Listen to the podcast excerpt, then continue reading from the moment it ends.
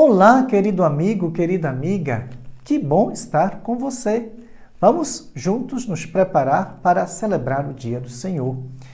Comemoraremos os apóstolos São Pedro e São Paulo, testemunhas da nossa fé, da caminhada, da vida de nossa igreja.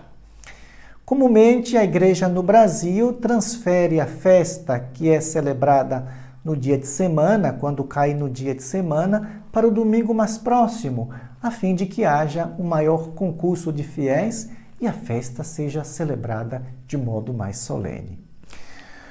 Nós escutaremos o Evangelho de Mateus, capítulo 16, versículos 13 a 19. Aqui encontramos Jesus em Cesareia de Filipe, que pergunta aos seus, aos apóstolos, quem dizem os homens ser o filho do homem? Os apóstolos referem as diversas respostas escutadas na boca do povo.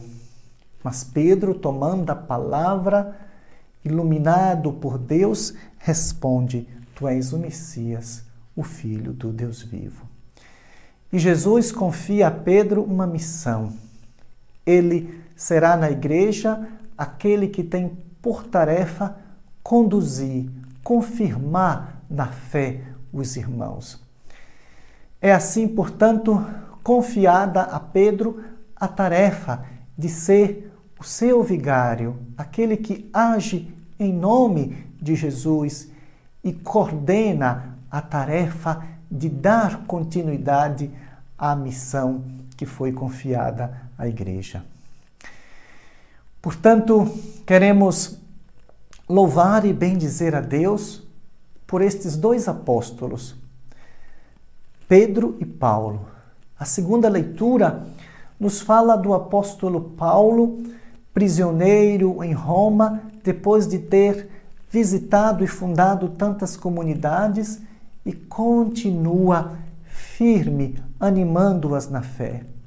Na prisão, Paulo confirma sua esperança, mesmo sabendo que sua hora estava prestes a vir, a acontecer.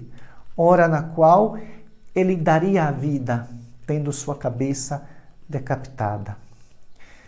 Celebramos assim dois grandes homens, as duas colunas da igreja, duas testemunhas da nossa fé.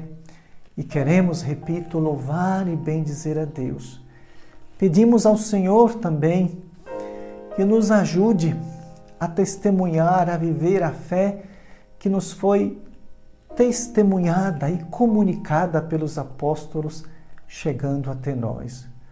Rogamos a Deus pelo Santo Padre, o Papa Francisco, pedindo-lhe, pedindo ao Senhor que lhe conceda toda sorte de graças e de bênçãos ele que é Pedro hoje para conduzir o rebanho que lhe foi confiado. Sustenta o Senhor, ajuda a conduzir a tua igreja neste novo século para que viva com fidelidade a tua boa nova, o teu evangelho. Caro irmão, cara irmã, toda graça e toda bênção que o bom Deus o abençoe, a abençoe, Ele que é Pai, Filho e Espírito Santo. Amém.